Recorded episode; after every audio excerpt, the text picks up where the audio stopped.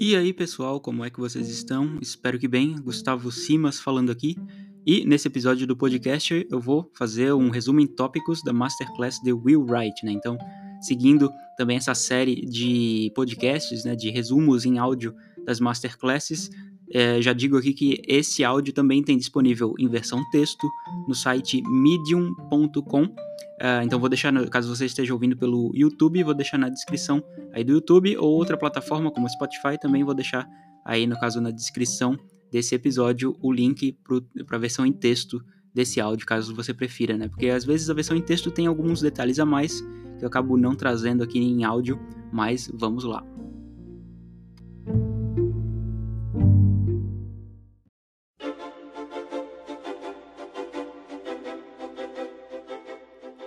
Então, começando aqui como eu faço geralmente aí nesses áudios e resumos de masterclasses, primeiro conhecer quem é o professor, né? Quem é essa figura de relevância que está dando os cursos.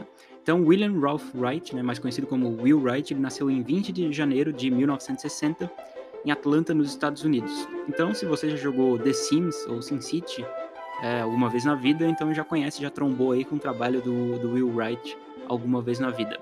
Além desses jogos, né, do The Sims e do SimCity, ele teve é, no, no, desenvolvimento do Carmen Sandiego, né, Where in the World is Carmen Sandiego, que era um jogo que tinha que descobrir onde estava Carmen Sandiego, obviamente, como é o nome diz, né, e também o Spore, que é o último lançamento dele, né, em 2008 ele lançou esse jogo quando ele trabalhava na Maxis, que era uma uma desenvolvedora pertencente à Electronic Arts, né, EA, que é uma das maiores distribuidoras de games aí no mundo.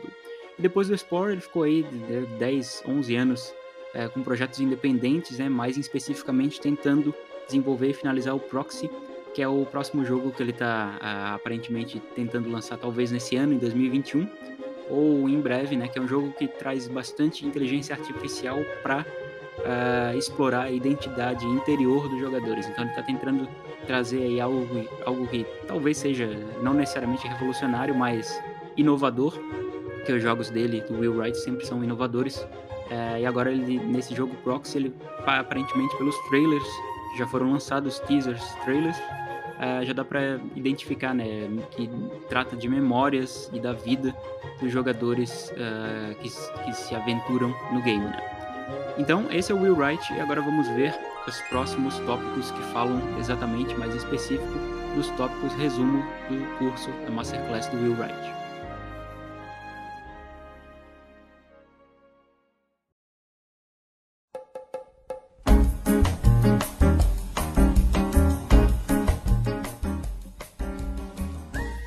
Masterclass do Will Wright se chama Game Design e Teoria, né? E ela é separada em 21 vídeos com aproximadamente aí 15 minutos cada um. Ele tenta tratar de uma forma focada em como que você pode estabelecer fundamentos para estruturar um game, né? Uma ideia de jogo Uh, e não necessariamente ele aprofunda em detalhes técnicos ou de programação ou design gráfico, entre outras questões assim relacionadas. Já que em geral as masterclasses são justamente para dar insights, né, para dar despertar a lâmpada na nossa mente e promover ideias uh, e soft skills e não necessariamente as hard skills, né, que são as habilidades técnicas. Então, separando aqui os tópicos principais são: primeiro, busque conhecimentos multidisciplinares. Então, pelos todos esses 21 vídeos que tem na Masterclass, dá para perceber que o Will Wright é uma pessoa que tem, é, é bem generalista, então ele tem conhecimento em diferentes áreas aí de, de estudo.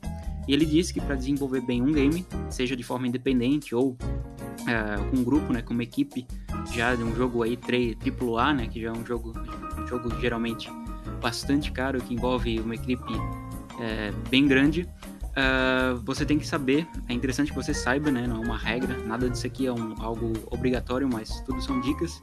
Que você saiba de matemática, de arquitetura, de psicologia, de próprio design gráfico também, né? E de como que, uh, mas principalmente como que uh, os jogadores vão pensar, né? Que é algo que é relacionado à economia comportamental também bastante voltado a algumas sub-áreas da psicologia. então, o Will Wright ele tenta trazer as inovações a partir do que os jogadores desejam, do que eles têm medo, do que, que eles sonham. Né? Então, ele, em todos os jogos, como a gente pode ver no SimCity, no The Sims e agora também no, no próximo jogo que ele vai lançar, né, que é o Proxy, ele dá bastante liberdade e explora bastante da mentalidade dos jogadores. E essa multidisciplinaridade, esses conhecimentos múltiplos, são algo que vão facilitar caso você esteja desenvolvendo independentemente, né, pensando por conta própria, desenhando, roteirizando, programando, ou caso esteja dirigindo né, e tenha que coordenar essas diferentes áreas de desenvolvimento do jogo. Segundo tópico é descubra as regras do seu jogo. Então é interessante que ele usa o verbo descobrir em, em, ao invés de utilizar o inventar, né? Então ele é, pensa, tem uma mentalidade de que é, com o desenvolvimento do jogo a gente, claro, vai fazendo diversas criações, mas é uma forma de da gente descobrir, né? Como se o, a ideia do jogo, o jogo já estivesse lá pronto, e a gente só vai explorando, só vai minerando essa ideia, né? Lapidando e descobrindo o que tem por trás, camada a camada. Então esse processo é, é algo que ele vai trazendo, né? Em todos os jogos que ele desenvolve. E descobrir essas regras né, é, pode ser a partir de alguns passos simples, como observar o mundo ao redor para ter inspiração e poder referenciar fatos, objetos e leis reais né, para o game, estabelecer regras explícitas e implícitas, e essas regras implícitas não tão implícitas de forma que não seja, seja impossível para o jogador descobrir. Né? É interessante é que o jogador vá descobrindo, explorando é, ao longo do jogo regras novas que vão surgindo, que você não de imediato já estabeleça todas as regras, né? Ah, e definir uma regra de jogabilidade, ou seja, uma mecânica do jogo que possibilite a evolução, né? O desenvolvimento do personagem, desenvolvimento de, de como que o jogador vai manipular o personagem ou os personagens, caso tenha mais de um. Ah, e tem a possibilidade também um aprendizado rápido, né, que seja intuitivo, e uma dificuldade equilibrada, né? Essa, essa parte de dificuldade é algo que também tem um tópico mais avançado. Entender a é, algo, outro ponto interessante, né, relevante, é entender que a mecânica certa não é necessariamente uma reinvenção da roda. Então você não precisa é, descobrir uma mecânica totalmente inovadora é, para poder fazer o jogo. Simplesmente pode utilizar algo que já é bem estabelecido, mas utilizar dessa mecânica com, uma, com regras que sejam coesas, né, coerentes com o mundo que você está criando no seu jogo, descobrindo o seu jogo. Ah, e também né, desvendando todas essas regras do universo e como que o jogo opera, o que, que os personagens podem ou não fazer, como que né, o mundo se comporta em si, aí você vai conseguir mudar as leis físicas e sociais do universo. Então tem, tem muito dessas leis, né? O próprio The Sims é baseado muito no mundo real, e essa, essa dica que ele deu, né, de observar o mundo real, pode trazer totalmente as regras que, que estabelece o mundo do jogo, né?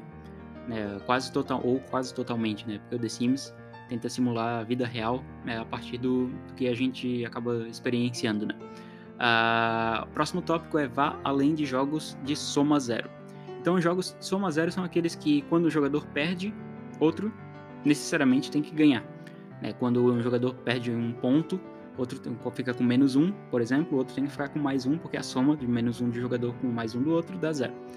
E isso acaba motivando a competição, né? Além de ser uma das formas mais clássicas de jogos. Aí quando a gente tem xadrez, por exemplo, ou gol, ou é, dominó, por exemplo, sempre a gente tem nessas, essa competição, esses jogos de, de soma zero. Mas o Will Wright ele tenta trazer essa mentalidade de cooperação, né? E é alguma coisa que o Hideo Kojima também está tentando realizar com esse novo gênero que ele criou, né, o Strand Game. O Hideo Kojima, inclusive eu já fiz textos sobre ele, né, do Metal Gear e também da, sobre o Death Stranding, que é o novo nova série de jogos que ele está tentando trazer aí, que traz mais sobre cooperação né, e conexão entre os jogadores e ao invés de simplesmente com, competição. Uh, e novos recursos tecnológicos e a sua própria criatividade podem fazer com que o game explore mais profundamente nessa árvore de possibilidades.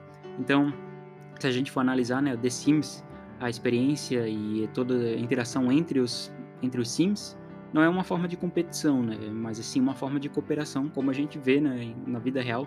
A gente tem momentos de competição, mas em geral, né, se a gente coopera entre as pessoas, acaba tendo, tendo ganhos para ambos os lados.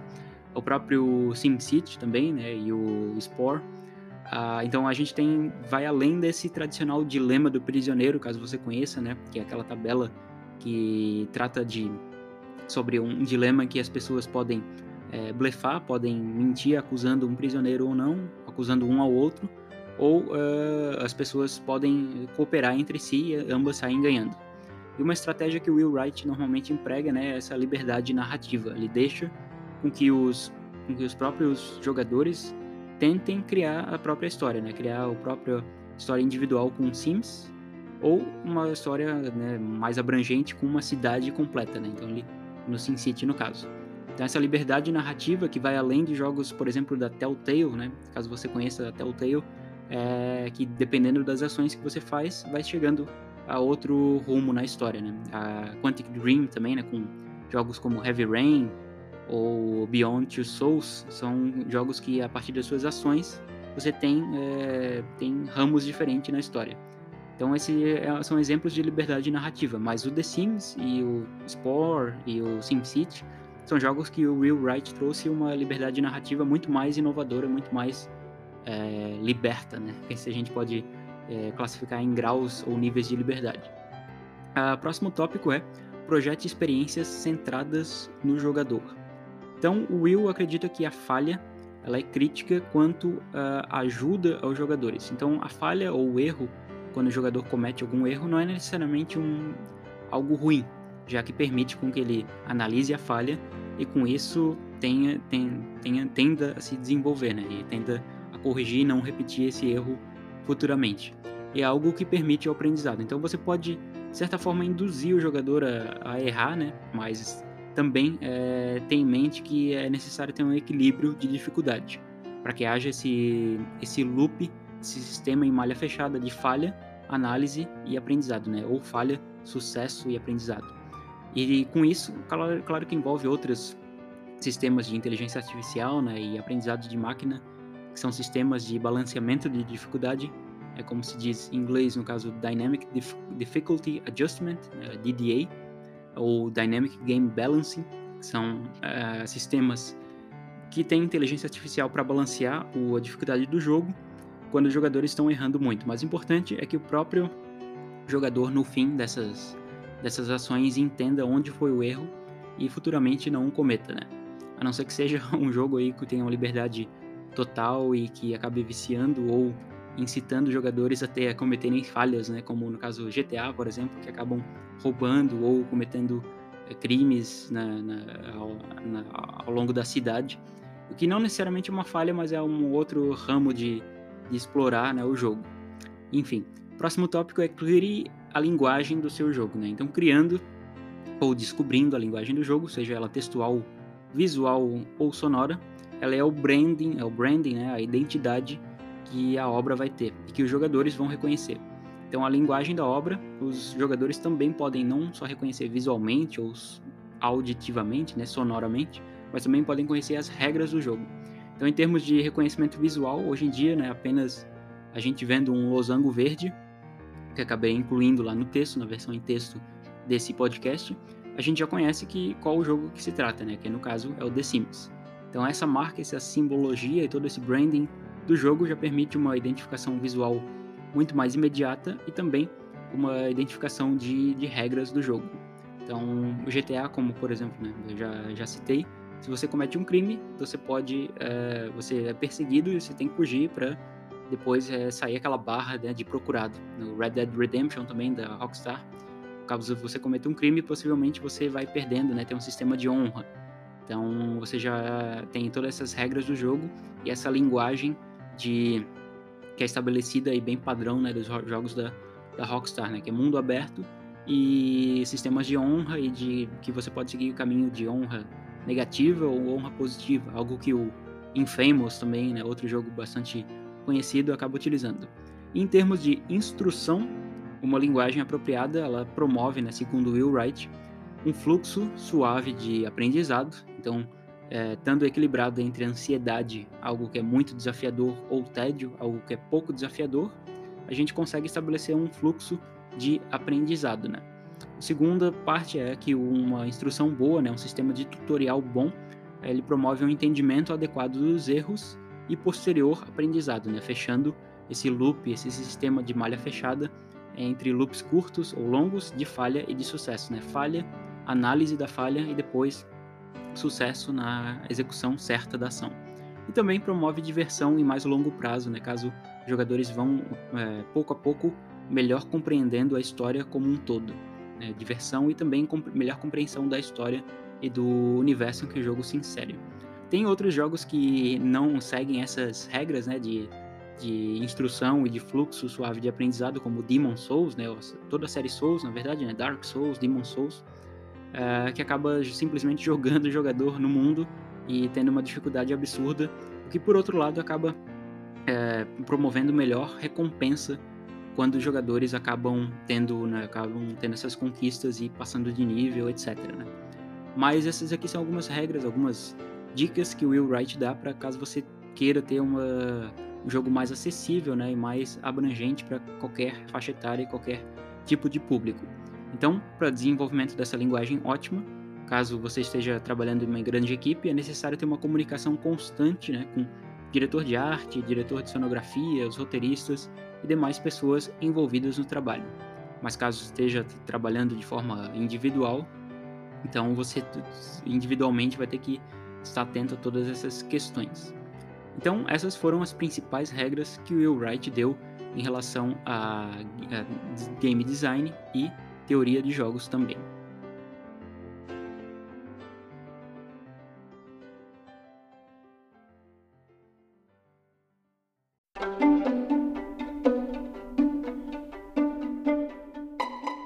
Conclusão, a Masterclass do Will Wright consegue trazer e transmitir diversos insights para quem é, deseja seguir a carreira de desenvolvimento de jogos. Né?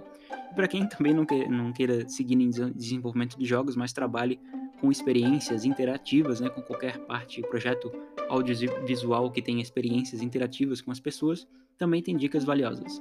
E as dicas dele motivam né, os projetistas a pensarem globalmente, não exclusivamente alguns pontos específicos, né? algumas áreas, como só a área gráfica ou a área de programação. Então ele é bem generalista e tenta trazer essa ideia de generalismo para os diretores e projetistas né, que criem primeiro, né, a, a, primeiro criem a essência do jogo, sem pensar na plataforma, ou sem pensar também na linguagem de programação que vai ser montada, né, ou na engine que vai ser montada, embora, claro, tais pontos sejam importantes depois em etapas mais adiante, né? Uh, mas entendendo o core, entendendo a essência do jogo e montando isso é a base para todo desenvolvimento. Então, o Will ele faz análise de alguns jogos que são apresentados, né, alguns projetistas aí iniciantes, né, amadores, e ele dá um feedback relevante ele considera o pitch dos desenvolvedores, algo que é bastante importante caso você queira apresentar a sua ideia ou sua obra para outras produtoras, para outras desenvolvedoras e receber financiamento ou qualquer outro tipo de apoio.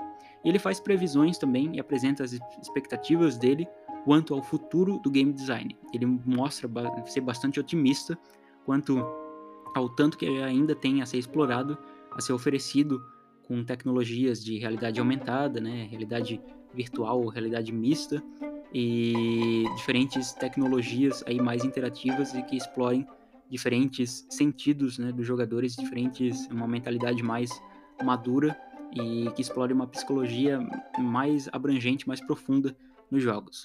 E para quem quer se aprofundar em teoria de jogos, né, pode tentar buscar a base em conceitos como buscar a definição de conceitos como instrução, conceito de randomização, de incentivo e alguns conhecimentos em neuroeconomia, né, economia comportamental ou modelos mentais, né, o Will Wright dá dica no, no, na masterclass dele sobre a pirâmide de Maslow, principalmente, e de forma a se entender melhor os desejos, as motivações e as frustrações dos jogadores.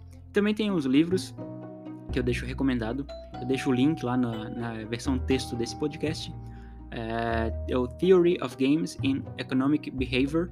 Não tem tradução é, dessa obra, eu pesquisei se tinha uma versão traduzida, mas a princípio não encontrei, que é do John von Neumann. E também tem o próprio livro do Will Wright, né, que é o A Theory of Fun, que é a teoria da diversão. Então, espero que essas dicas tenham sido é, proveitosas de algum modo.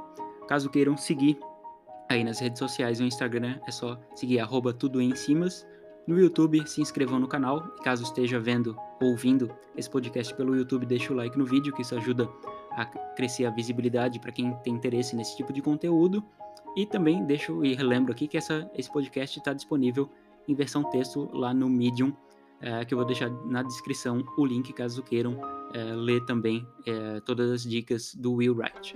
Então até a próxima, valeu!